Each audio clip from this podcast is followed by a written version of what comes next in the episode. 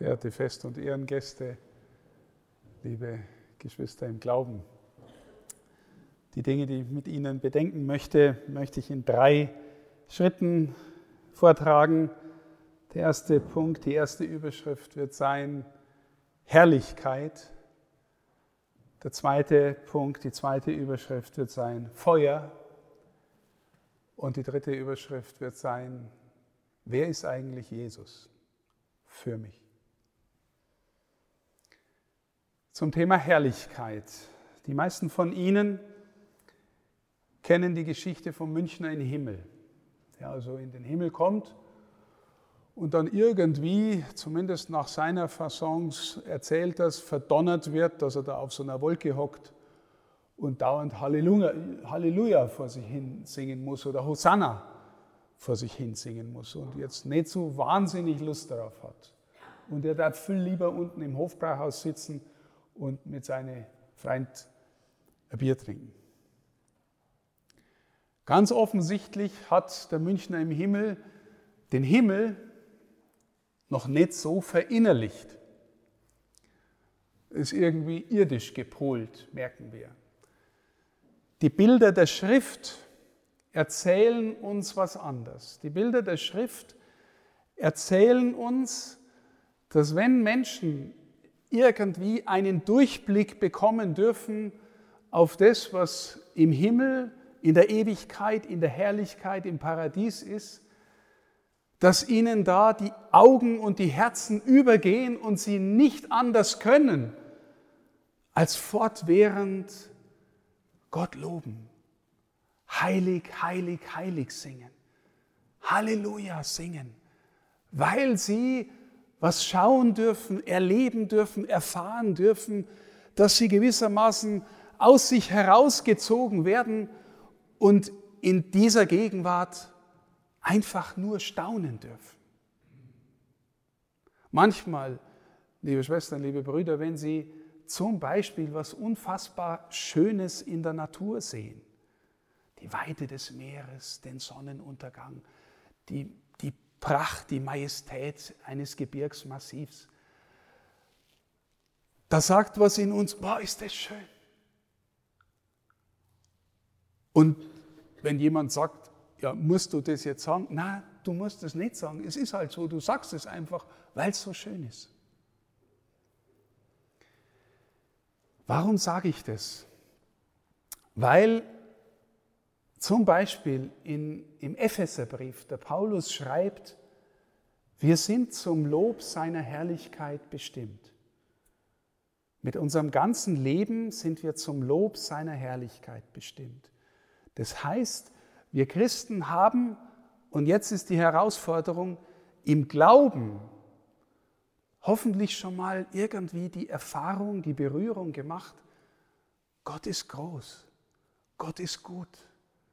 Gott geht mit uns durch unser Leben und deswegen sind wir Menschen, die in ihrem Herzen froh sind, die gerne Halleluja singen können, die Dankbarkeit leben können, die von sich wegschauen können, weil sie berührt worden sind von der Herrlichkeit, der Größe Gottes. Ich sagte es, meine Lieben, im Blick darauf, dass Sie eine wunderbare neue Orgel haben, die wir gerade schon von der Frau Blankel so schön haben spielen hören, zusammen mit den Stimmen des Chors. Wozu ist die Orgel da? Naja, zuallererst zum Lob seiner Herrlichkeit. Weil wir als gläubige Menschen glauben, wir stehen vor einem Gott, der es gut mit uns meint. Und zwar auch mitten in all dem, was wir auch erleben in dieser Welt. Ja, ist, diese Welt ist auch voller Lüge, voller Hass, voller, Krieg, voller Kriege, voller Corona, was auch immer uns auch Leid bringt oder Not bringt und was auch in unserem eigenen Herzen ist. Aber tiefer darunter glauben wir, haben wir inneren Zugang zu einem Gott, der herrlich ist, der großartig ist. Wenn wir das Gloria beten oder singen wie heute, dann kommt zumindest in der ausführlichen Version wir loben dich und preisen dich und danken dir, denn groß ist deine Herrlichkeit, weil Gott groß ist. Und ich hoffe, liebe Geschwister, dass ihr immer wieder, wenn eure Orgel zum Lob Gottes aufspielt, dass das nicht einfach nur ist, okay, jetzt kommt der Liedl, das dauert drei Minuten und dann kommt das nächste und dann redet der Pfarrer und dann hoffentlich ist das Ganze in 45 Minuten vorbei. Sondern wir sind hier, um Gott zu loben. Und ihr habt ein wunderschönes Instrument und begabte Musikerinnen und Musiker, die das tun können, vollziehen können, mit der Gemeinde zusammen. Gott loben für seine Herrlichkeit. Danke an allen, an alle, die sich engagiert haben, die beigetragen haben, dass die Orgel heute so ein Instrument ist in ihrer wunderbaren Kirche. Herrlichkeit. Wir sind zum Lob seiner Herrlichkeit bestimmt. Leben wir so, dass wir aus dem Dank leben, weil wir Zugang zu einem Gott haben. Zweiter Punkt, Feuer.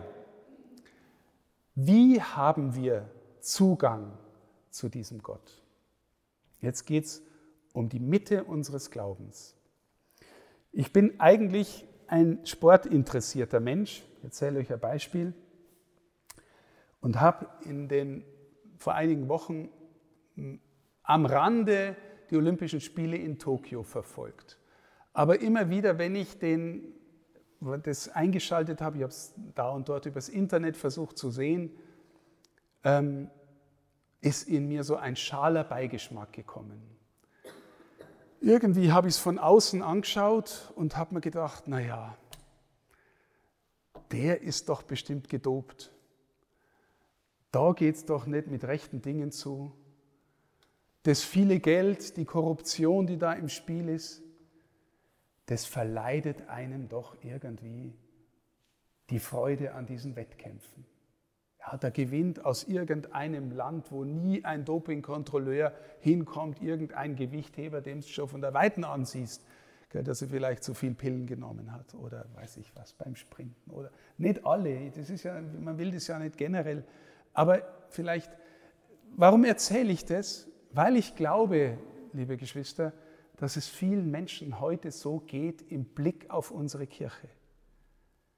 Ganz viele Menschen leben, äh, nehmen unsere Kirche von außen wahr und in der Zeitung stehen oder in den Medien kommen ganz häufig Skandale. Der Missbrauch, Finanzskandale, unglaubwürdige Menschen, die sich Christen nennen, vor allem auch Amtsträger, wir, so solche Sachen liest man immer wieder in der Zeitung und, äh, und ich will davon überhaupt nichts beschönigen.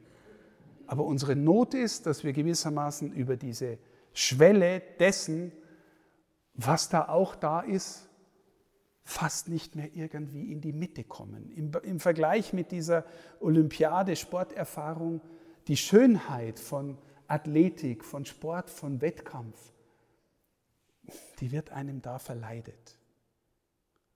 Man kommt irgendwie nicht mehr so in die Mitte. Und wenn Sie jetzt fragen, warum ist es so? Naja, das hat ganz verschiedene Gründe, die natürlich einerseits selbst verschuldet sind, andererseits gibt es auch ein Interesse in dieser Zeit, in dieser Gesellschaft, vielleicht die Kirche möglichst klein zu halten, das gibt es sicherlich auch. Aber die dritte Frage ist auch von innen her, sind wir verbunden mit der Mitte unseres Glaubens, die wir jetzt gleich feiern. Und die habe ich mit Feuer in Verbindung gebracht. Warum? Jesus sagt, ich bin gekommen, um Feuer auf die Erde zu werfen. Eines der Symbole, das wir gleich intensiv erfahren, ist, dass auf diesem Altar ein Feuer angezündet wird. Ich bin gekommen, um Feuer auf die Erde zu werfen. Aber meine Lieben, jeder weiß, dass dieses äußere Feuer auch ein Bild ist für das, was in uns da sein kann, da sein soll. Der heilige Augustinus hat den berühmten Satz gesagt, in dir muss brennen, was du in anderen anzünden willst. In dir muss brennen, was du in anderen anzünden willst. Haben wir eine Begeisterung, eine Erfahrung, eine innere Berührung vielleicht, auch etwas von tiefen Erfahrungen. Wir sagen, ja, ich glaube wirklich, ich gehöre zu Jesus. Jeder von Ihnen ist getauft und gehört zu Jesus. Die allermeisten von Ihnen sind gefirmt, gehören intensiviert zu Jesus. Ist das eine Gestalt, von der wir glauben, er ist in geheimnisvoller Weise in uns da und zündet vielleicht sogar ein Feuer an? Und wie versteht man jetzt den Zusammenhang zwischen Herrlichkeit einerseits und Feuer andererseits? Im Johannesevangelium gibt es die Rede davon, dass Jesus von sich sagt, wenn ich von der Erde erhöht und verherrlicht bin, dann werde ich alle an mich ziehen. Was will er damit sagen? Na, die, die Christen aller Zeiten deuten das so, dass in dem, der sich aus radikaler Liebe für uns hingibt, dass da mitten in dieser Not, in dieser Schwierigkeit etwas von der Herrlichkeit der Liebe Gottes deutlich wird. Wir verehren und loben den Gekreuzigten. Nicht dafür, dass er einfach nur qualvoll und sinnlos gefoltert worden ist, sondern dass er für uns etwas auf sich genommen hat, dass wir wieder einen inneren Durchblick kriegen für die Herrlichkeit Gottes in dieser Welt trotz allem. Menschen, die ihm gefolgt sind, ich bringe jetzt zwei, drei sehr radikale Beispiele. Menschen, die ihm gefolgt sind und an denen man etwas von dem sehen kann, äh, von dem ich versuche zu reden, sind beispielsweise Pater Maximilian Kolbe oder Edith Stein. Zwei Menschen, die in den Konzentrationslagern des letzten Jahrhunderts umgekommen sind.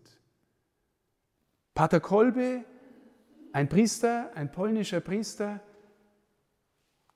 gibt sein Leben für einen, der zum Tod verurteilt, willkürlich ausgewählt worden ist, ein Familienvater, der mehrere Kinder hat. Es ist jemand geflohen, die haben die antreten lassen, haben willkürlich einen ausgesucht und wollten ihn hinrichten.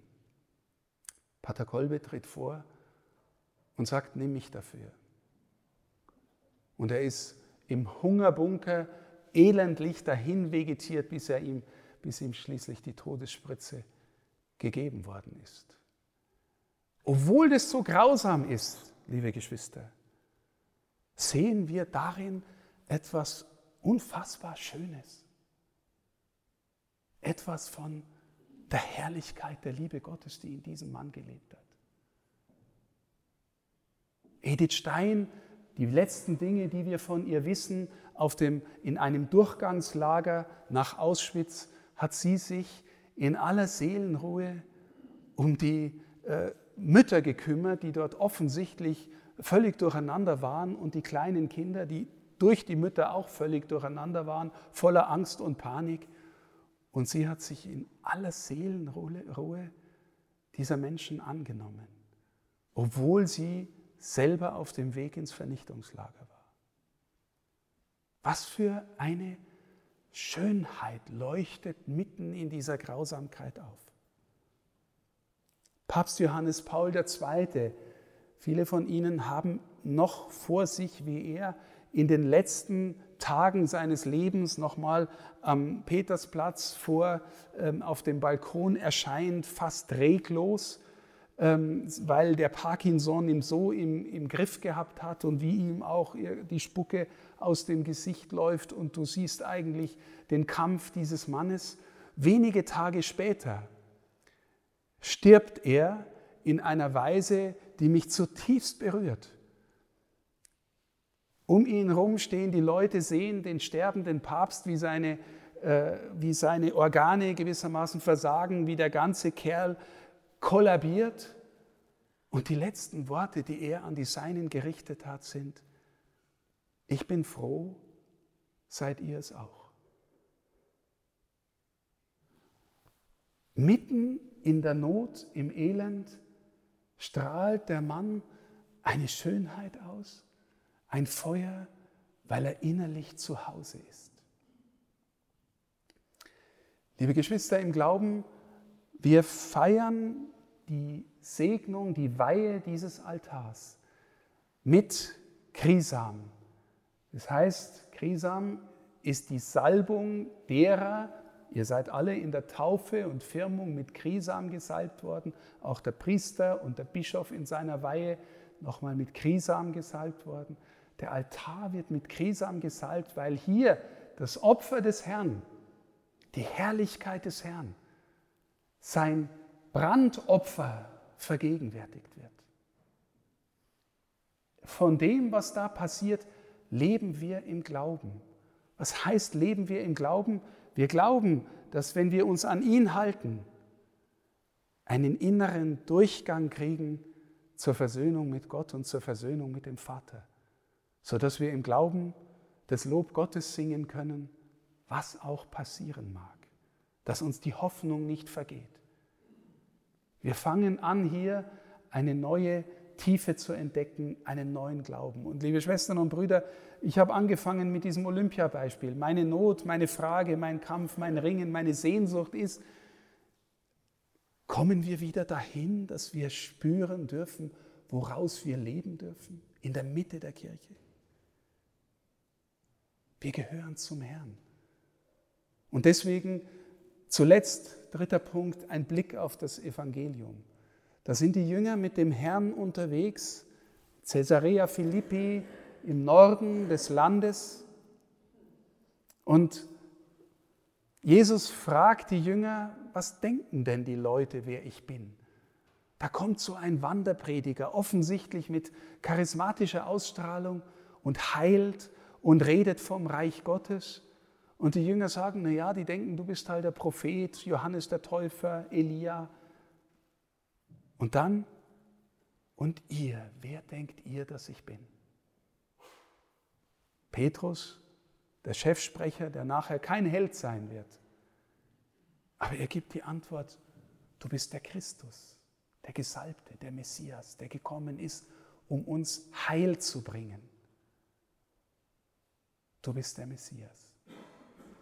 Liebe Geschwister im Glauben, Jesus antwortet dann, dass sie das niemandem erzählen dürfen. Warum? Weil es nicht um Spektakel geht, sondern weil man verstehen lernen soll, dass der Weg mit Jesu ein Weg ist, der auch herausfordernd sein kann, der voller Freude, voller Tiefe, aber eben auch bedeuten kann, dass man sein Kreuz tragen soll, mit ihm, hinter ihm hergehen. Aber ich frage das deswegen, weil wir so eine wichtige Feier feiern, möchte ich persönlich fragen, welche Antwort würden Sie geben, wenn ich Sie fragen würde, wer ist Jesus für dich? Hat er was mit dieser Feier zu tun, wo wir glauben, durch das Opfer, das wir feiern, wenn wir ihn aufnehmen, ihn, wenn wir sagen, der Leib Christi, Amen, ich glaube das, Herr, das bist du, ich will lernen, aus dir und deiner Gegenwart zu leben. Ich will zum Lob deiner Herrlichkeit leben. Ich will ein Zeugnis geben, dass ich vielleicht den einen oder die andere auch mit entzünden kann mit dem Feuer deiner Liebe. Ist es etwas, was wir uns vorstellen können? Können wir die Antwort geben? Herr, du bist für mich der Messias, der Retter. Ich wünsche Ihnen von Herzen, dass etwas von dem aufwacht, aufklingt, damit die Menschen Kirche als viel, viel mehr wahrnehmen als nur wie eine seltsame, korrupte Erscheinung von außen. Das hat es immer gegeben. Skandale hat es immer gegeben, weil wir alle Sünder sind und Sünderinnen. Aber das, was wir feiern, soll helfen, dass wir neue Herzen bekommen, dass wir Kirche von innen her anders erleuchten lassen. Und das wünsche ich Ihnen. Und deswegen, Sie alle, die Sie beigetragen haben, dass diese Kirche jetzt so wunderbar dasteht, die steht dafür da, dass wir von innen her berührt werden, neue Menschen werden und dass wir immer neu das Lob seiner Herrlichkeit erklingen lassen. Danke von Herzen für alles, was Sie hier beigetragen haben.